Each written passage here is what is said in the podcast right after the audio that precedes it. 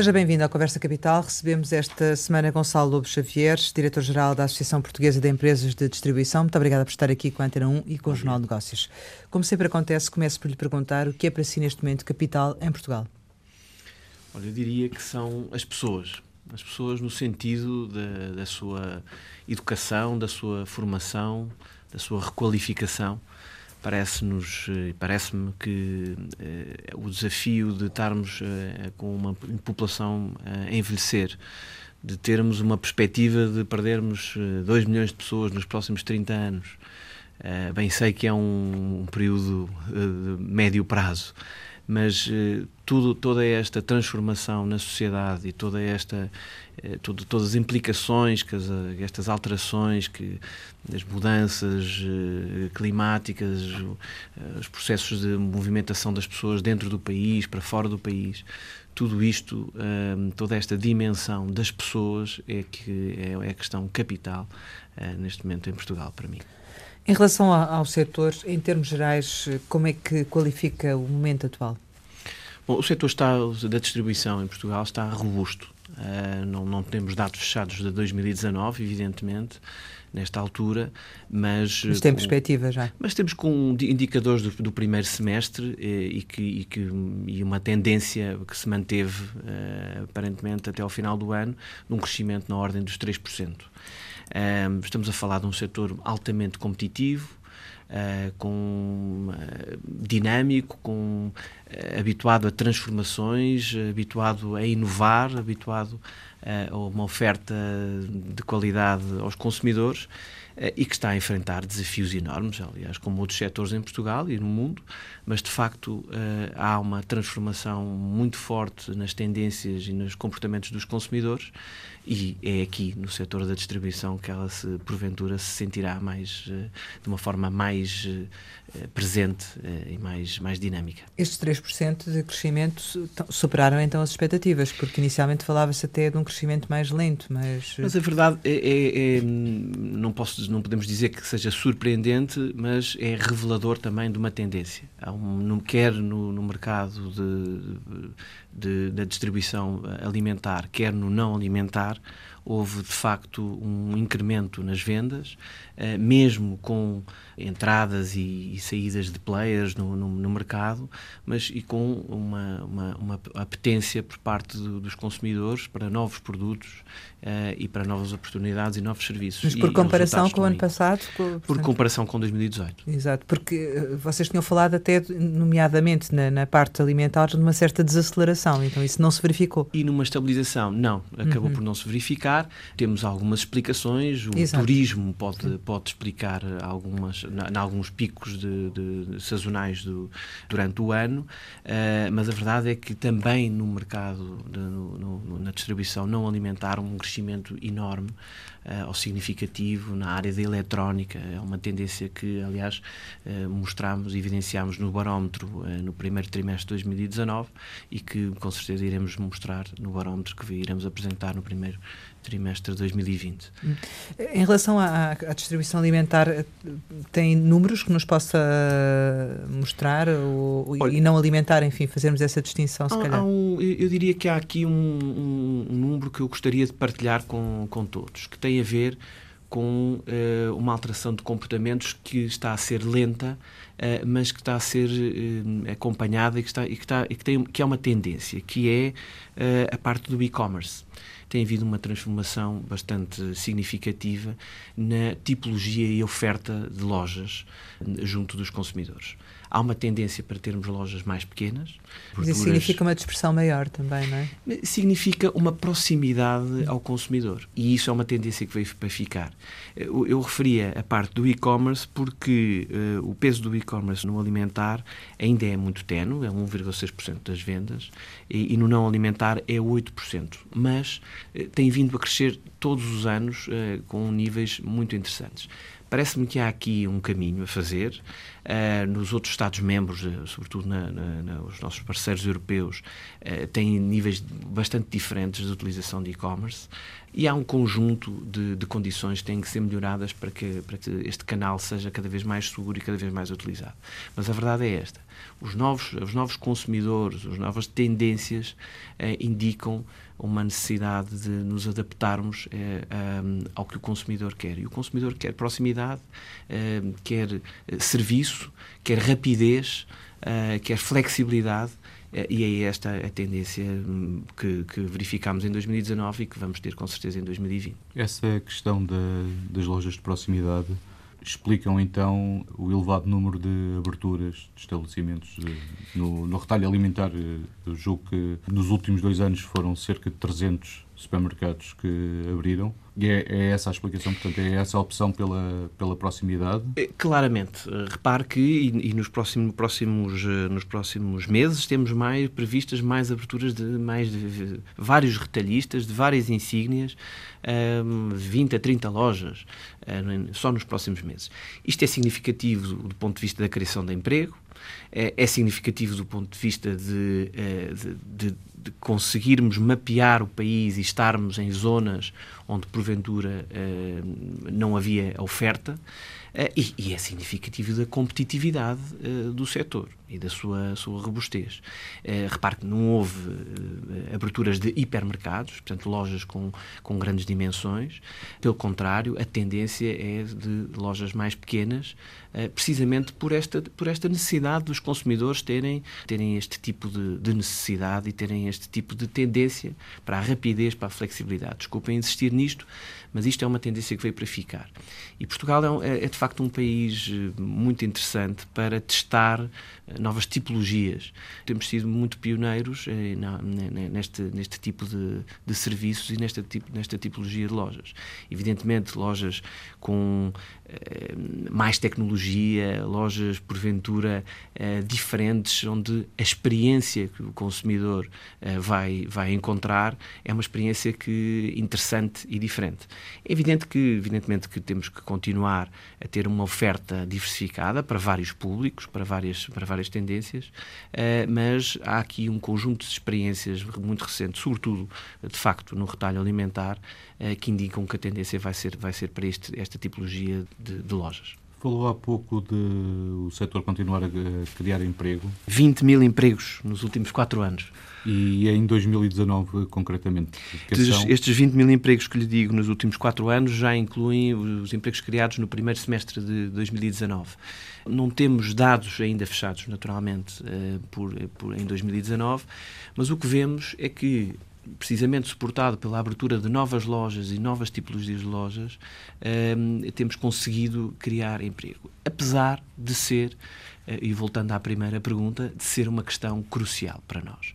A atratividade do setor, o setor é um, é um setor interessante, com uh, oportunidades de carreira e, e, é um setor que se tem vindo a transformar sustentadamente no sentido de uh, criar condições para haver uma carreira no setor da distribuição. Todos os dias temos eh, necessidades de novos recrutamentos e é difícil recrutar. É difícil recrutar. É um setor, em Portugal, neste momento, é difícil recrutar, seja em que setor for, seja na parte industrial, seja na parte da distribuição.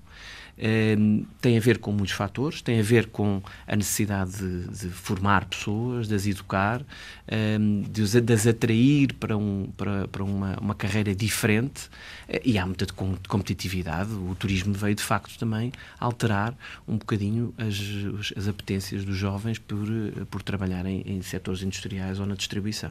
É uma questão crucial para nós, melhorar a, a, a atratividade do setor enquanto carreira profissional. Isso significa pagar melhor também, não?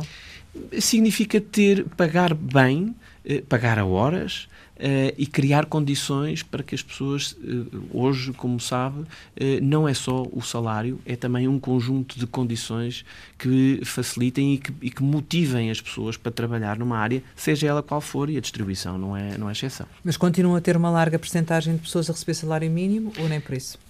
Não, não, não diria isso. O que nós, Pergunto. Há, há aqui alguns mitos que era interessante desmistificar. e que aproveite a oportunidade. Por exemplo, fala-se muito na precariedade do setor.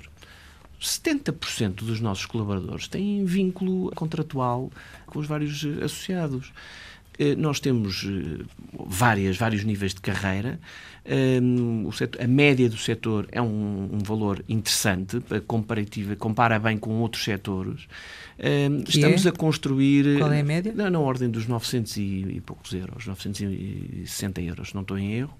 Uh, e, e, e, a verdade é que uh, temos vários níveis de carreira uh, em, em, que tentamos melhorar, sobretudo, não só as condições salariais, mas também as condições do equilíbrio fundamental entre trabalho e vida, vida privada, vida familiar.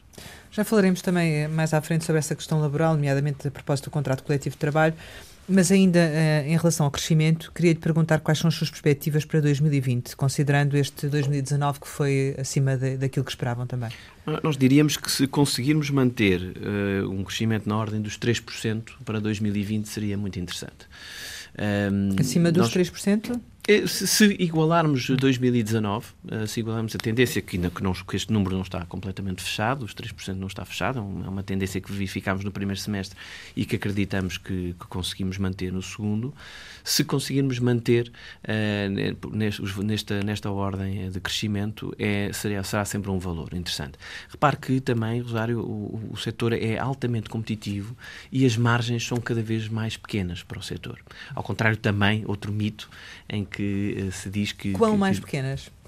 Eh, têm vindo a, a descer uh, nos últimos, uh, diria, cinco anos, uh, cada vez mais pequenas. Não, há, há, dados do, do, do, Eurocommerce que mostram isto e Portugal está um, dentro da, da, da, média europeia, um bocadinho abaixo da média europeia, no que diz respeito às, às margens. Estamos a falar de, mar, de, de, de níveis relativamente pequenos. Mas ainda assim há, há empresas interessadas em, em, investir no setor, portanto continuam a aparecer novas empresas. Claro que sim. A atratividade do setor e a, e a performance do setor não está apenas e só uh, na, sua, na, na, margem de venda. Está na eficiência e nos ganhos de eficiência que se têm procurado uh, que, a vários níveis. E desde logo tem a ver com a logística, tem a ver com uh, a rentabilidade dos espaços, tem a ver com uma, uma série de condicionantes que são fundamentais fundamentais e que não passam necessariamente e, e exclusivamente pela margem. O que é que, está, que está neste momento a prejudicar essa margem? Ou seja, quais são os entraves? A própria competitividade e o, os preços praticados dentro da cadeia de valor. Não é possível nós termos uma, uma rendibilidade acrescida quando eh, temos cada vez também, no princípio da cadeia de valor, na produção, valores eh, relativamente baixos. O, o, o que eu queria explicar é que nós somos o fim da cadeia, nós é que entregamos o, o, o, produto aos consumidores e no fim da cadeia a nossa margem é muito pequena quando no princípio da cadeia é que é, que é aí que, que se faz. É preciso aumentar o preço dos, na produção, é isso? O preço da produção já está.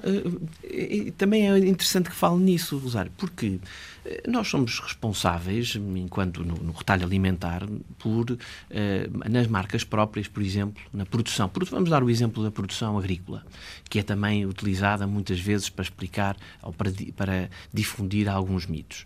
Eh, nós somos, eh, enquanto representantes do retalho alimentar, eh, temos marcas próprias que em Portugal se situam na, ordem dos 45%. Portanto, 45% das vendas são de. 41%, melhor dito, são marcas próprias de retalhista. Ora, de facto, temos aqui um, um, peso bastante grande e que assumimos e que assumimos junto da produção.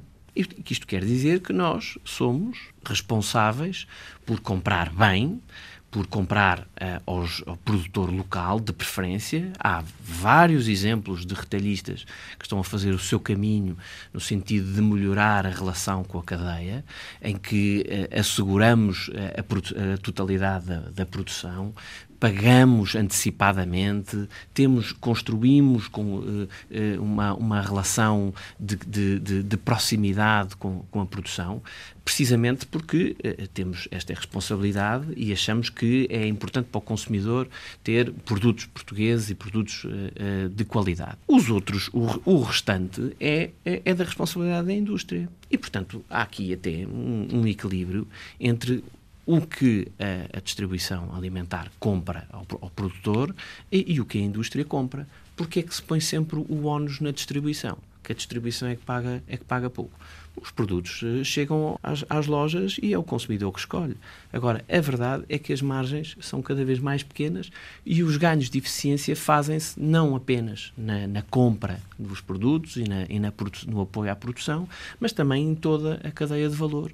Como eu disse, nas questões da logística, nas questões da melhor distribuição, nas questões da melhor planificação. É aí que se ganha a batalha da rendibilidade e é aí que nós temos procurado uh, e que os associados da APET têm procurado eh, ter mais, mais eficiência, não apenas no comprar bem para vender bem com a margem. Não é apenas isso o negócio. E a questão da, do peso cada vez maior da, das promoções nas vendas, quer no retalho alimentar, quer no não alimentar, uh, não é também um fator que penaliza as margens? A questão das promoções, Portugal é o quarto país da Europa com mais promoções. Atrás de nós temos a Eslováquia, a República Checa e a Rússia. As vendas com promoção em Portugal neste momento situa, segundo dados da, da, da Nielsen, na ordem dos 46%. Mais uma vez, isto tem a ver com uma tendência do, do consumidor o consumidor uh, habituou-se a comprar em promoção. E, de facto, nós temos procurado uh, ter uma oferta que permita que o consumidor possa fazer as suas escolhas dentro de, de, uma, de uma, lógica de promoção e dentro de uma lógica de que quando não está em promoção.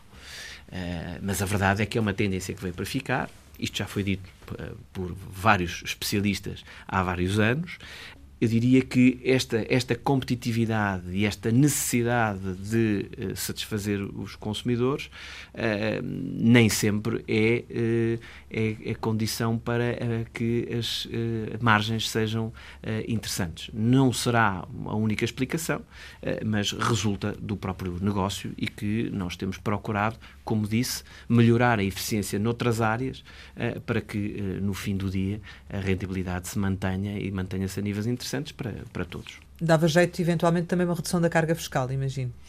É, é uma matéria onde nós nos debruçamos muito recentemente. A APED lançou uh, no final do ano, uh, em novembro, um, estudo precisamente sobre uh, os, con os, constrangimentos fiscais na, na, área da distribuição. Uma empresa da distribuição tem 169 obrigações de natureza fiscal por ano. Nós somos, eh, porventura, o setor que mais receita fiscal arrecada para o Estado, somos o Estado bem, bem, bem que nos pode agradecer, eh, eh, mas a verdade é que temos, continuamos com procedimentos em duplicado, questões que, burocráticas do que são excessivas e toda a simplificação que se possa fazer nesta área é, é, é Mas simplificação não significa redução da carga fiscal. Quer dizer, quando se discute as questões da carga fiscal, sobretudo do ponto de vista do IRC, eh, nós já pedimos apenas que haja uma estabilidade e uma clarividência sobre os procedimentos e sobre o nível de carga fiscal em termos de empresas. Evidentemente que, em termos de, de, de, de impostos e novas taxas que são frequentemente criadas uh, e que têm impacto na vida do setor, é algo que, que lamentamos. É, esperamos, tendo em conta, por exemplo, a proposta de orçamento de Estado uh, que está a ser discutida neste momento, uh, vemos que o imposto, os imp aumento generalizado dos impostos especiais sobre o consumo, ligados uh, ao açúcar, ligados às bebidas, ligados ao sal, tudo isso são eh, novidades que não nos agradam. Não nos agradam, sobretudo, porque eh, são, eh, são medidas que são feitas em nome da melhoria da condição de vida dos cidadãos, da sua alimentação saudável, do ambiente, do próprio ambiente, uh, e que nós achamos que não, uh, que não, não, são, não é bem assim, não será bem assim.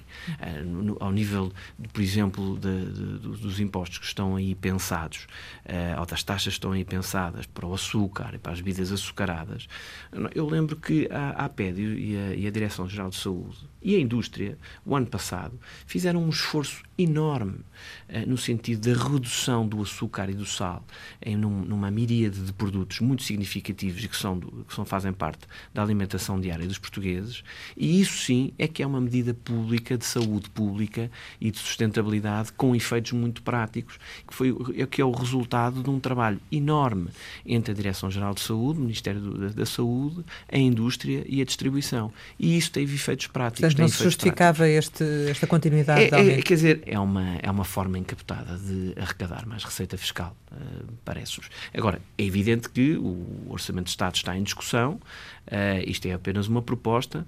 Uh, nós temos nos preocupado em esclarecer os vários grupos parlamentares uh, sobre algumas das medidas que estão aqui propostas.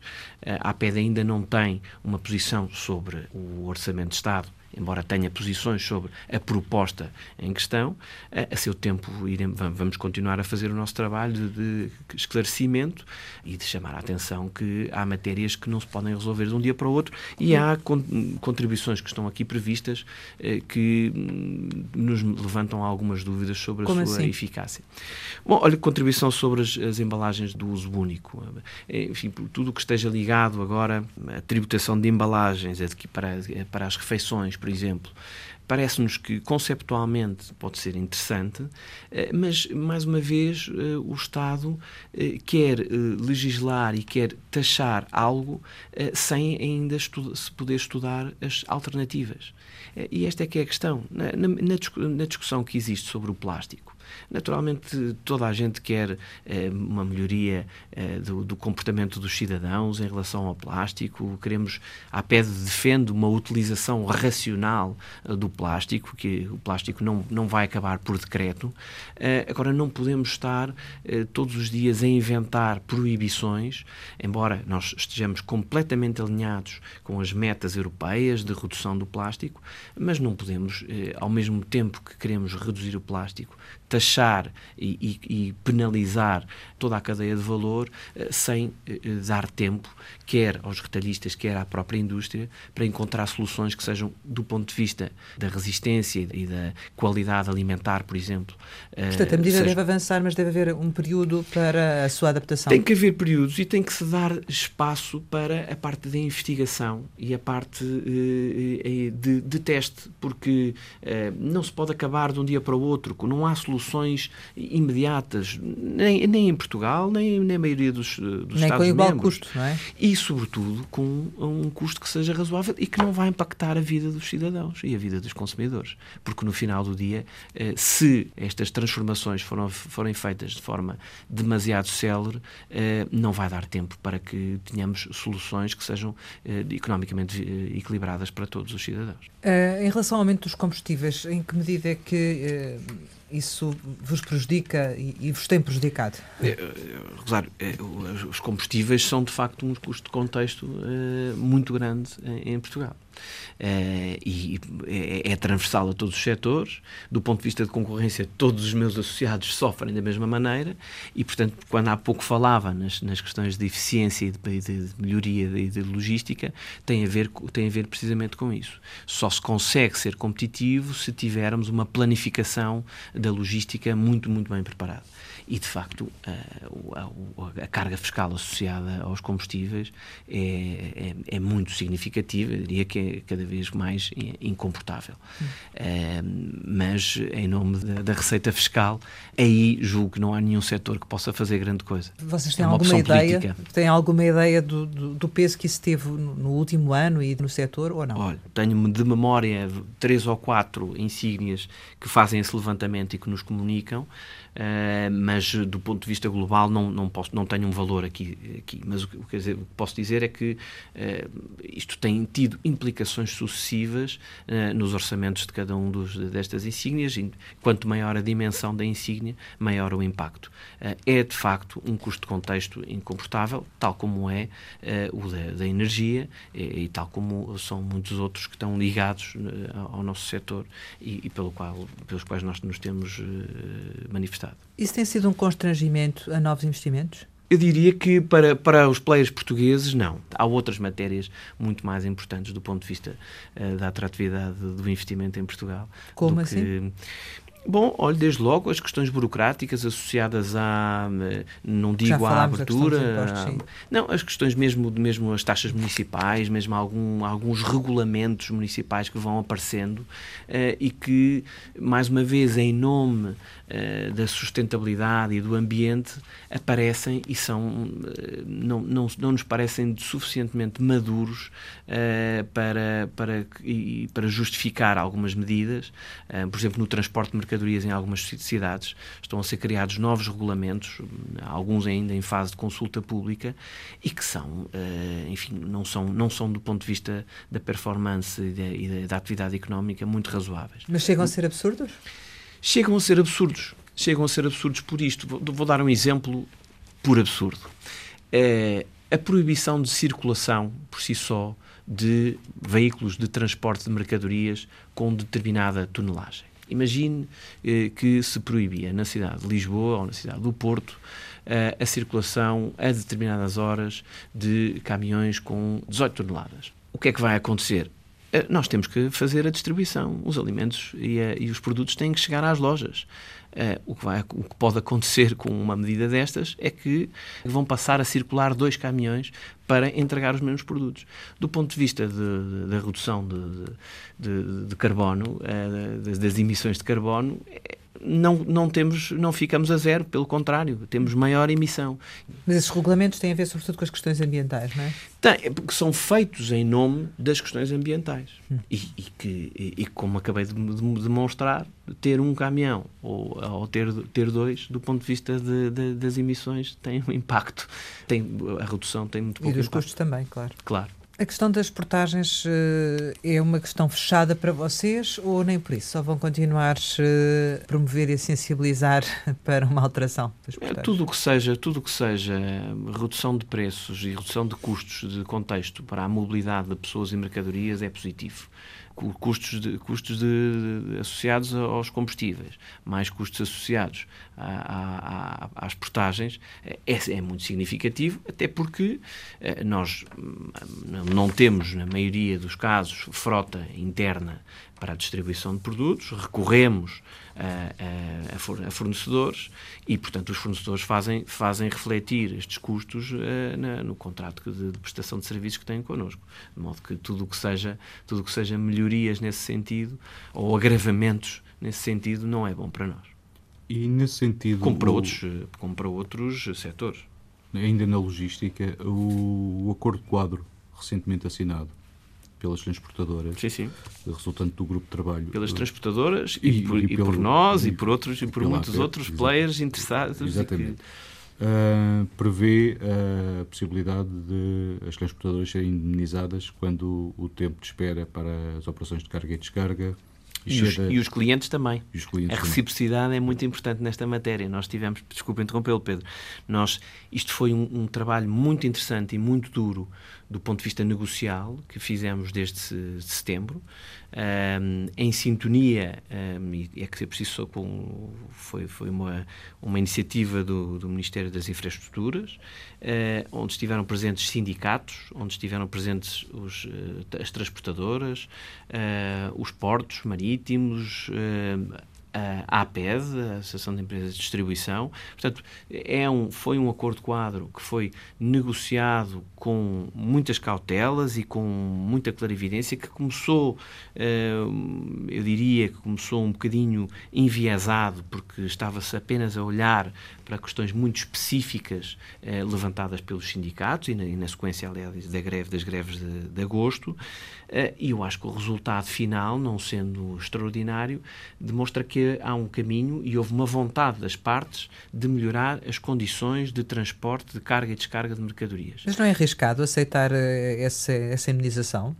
Eh, Rosário, repare que é, é, é recíproca, isto é, e vem ao encontro daquilo que lhe dizia há pouco sobre as questões logísticas e a melhoria das condições e da performance da, da logística, quer, dos, quer dos, dos, meus associados, eh, quer também eh, dos, das empresas de transporte. É evidente que vamos ter agora um período de seis meses com uma comissão de acompanhamento para verificar a implementação deste acordo. E se verificarmos que, de facto, é absolutamente inusitado e irrealista, vamos ter que o, vamos ter que o rever. É por isso que existe esta comissão de acompanhamento. Mas eu insisto nisto. As implicações e as, as supostas indemnizações que os transportadoras vão, vão, irão eventualmente receber quer da distribuição, quer de outros uh, clientes, uh, funcionam também ao contrário. Se eles também se atrasarem, nós também teremos direito a essas indemnizações. O que nos parece importante é termos aqui um racional de melhoria de parte a parte e que permita que uh, estes atrasos sejam cada vez menos significativos, quer da parte dos transportadores, quer da nossa parte.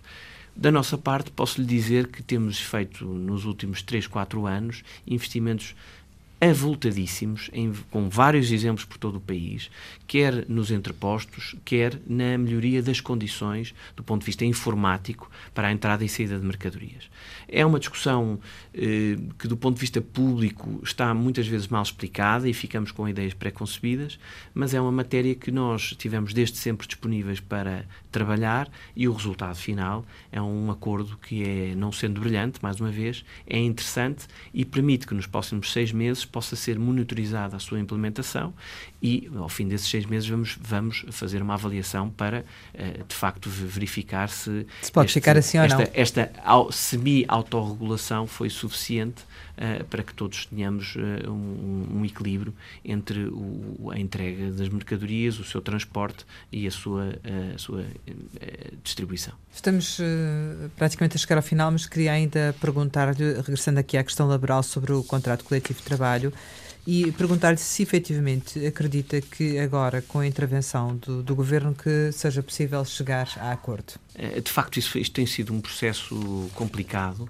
um, ehm, e, e, moroso. E, da nossa parte, uh, confesso-lhe algum desgaste, porque nós, enfim, estivemos num processo de conciliação uh, até, muito, até há muito pouco tempo, até ao início de dezembro, uh, em que a APED uh, esteve particularmente ativa na procura de soluções e na, na tentativa de chegar a um acordo que fosse equilibrado e isso nem sempre foi nem sempre verificámos uh, por parte de alguns sindicatos. Depois de alguns meses, bastantes meses de negociação, em que a APED fez propostas uh, de melhoria, não apenas nos níveis de salários e nos níveis de subsídio de alimentação, mas também noutras, noutras áreas e na valorização de carreiras, Uh, os sindicatos apresentam-nos uma proposta de crescimento de salários na ordem dos 19%.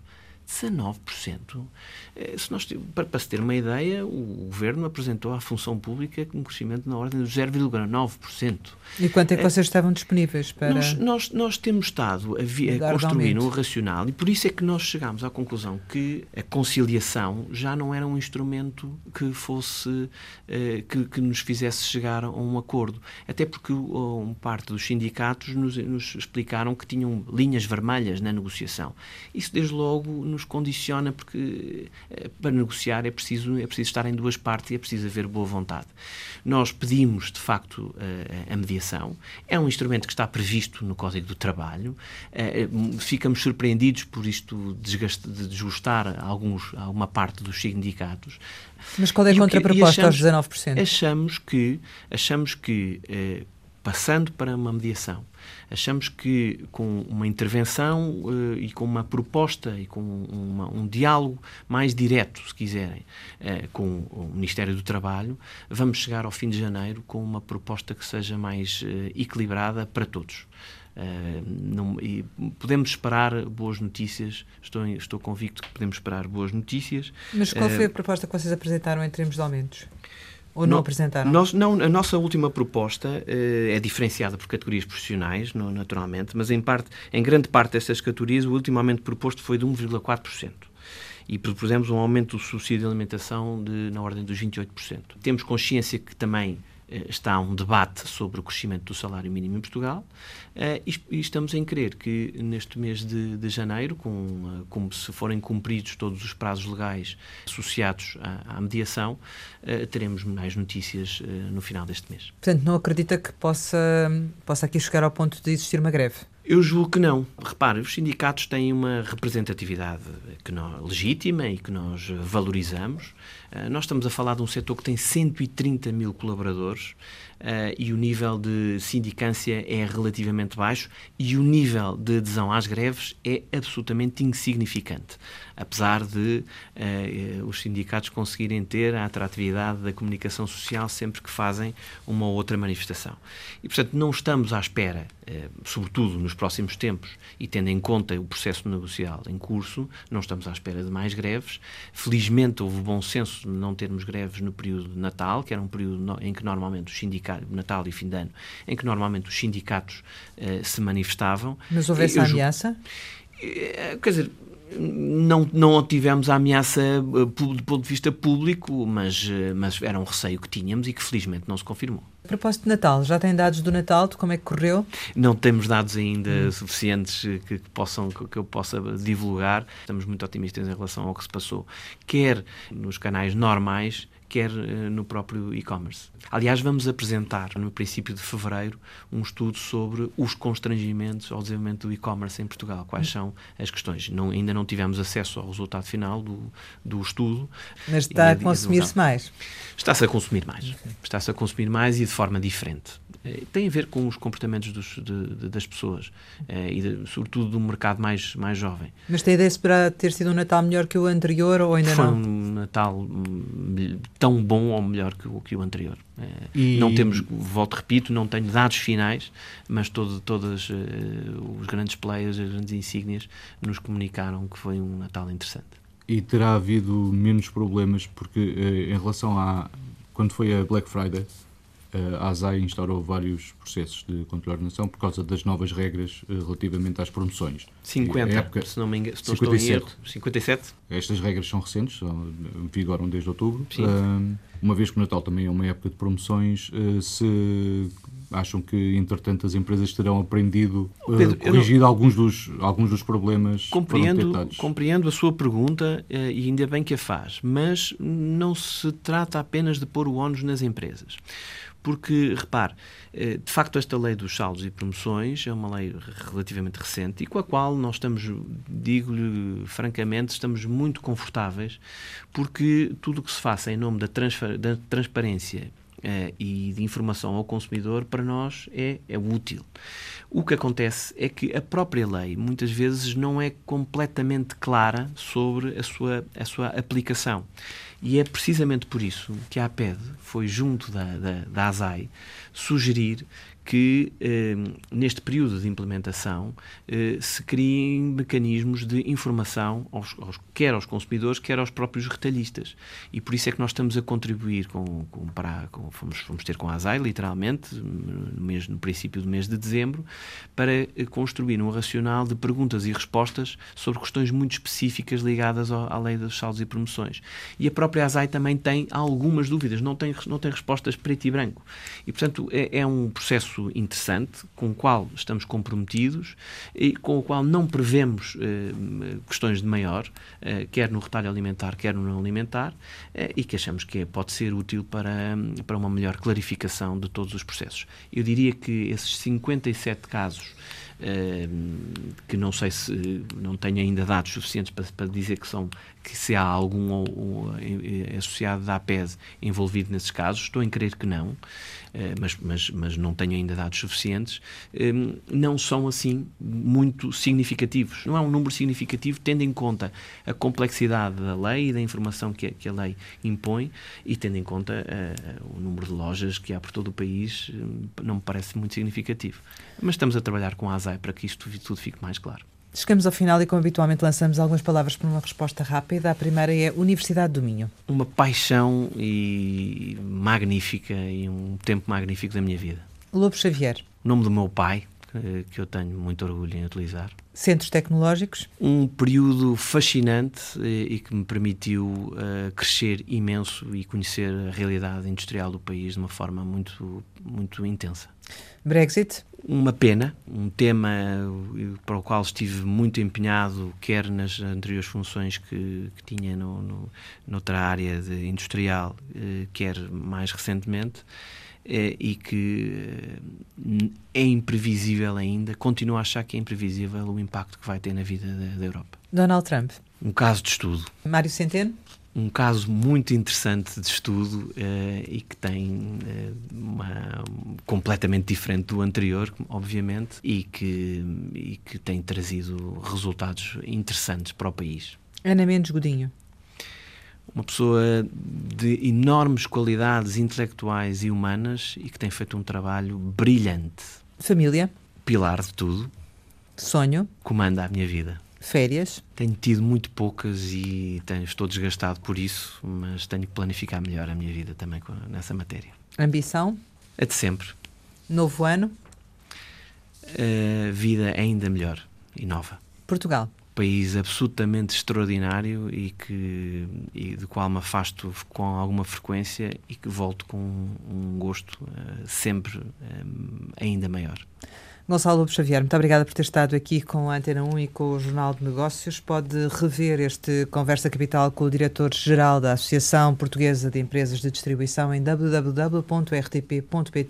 Regressamos para a semana sempre neste dia, esta hora, e claro, contamos consigo.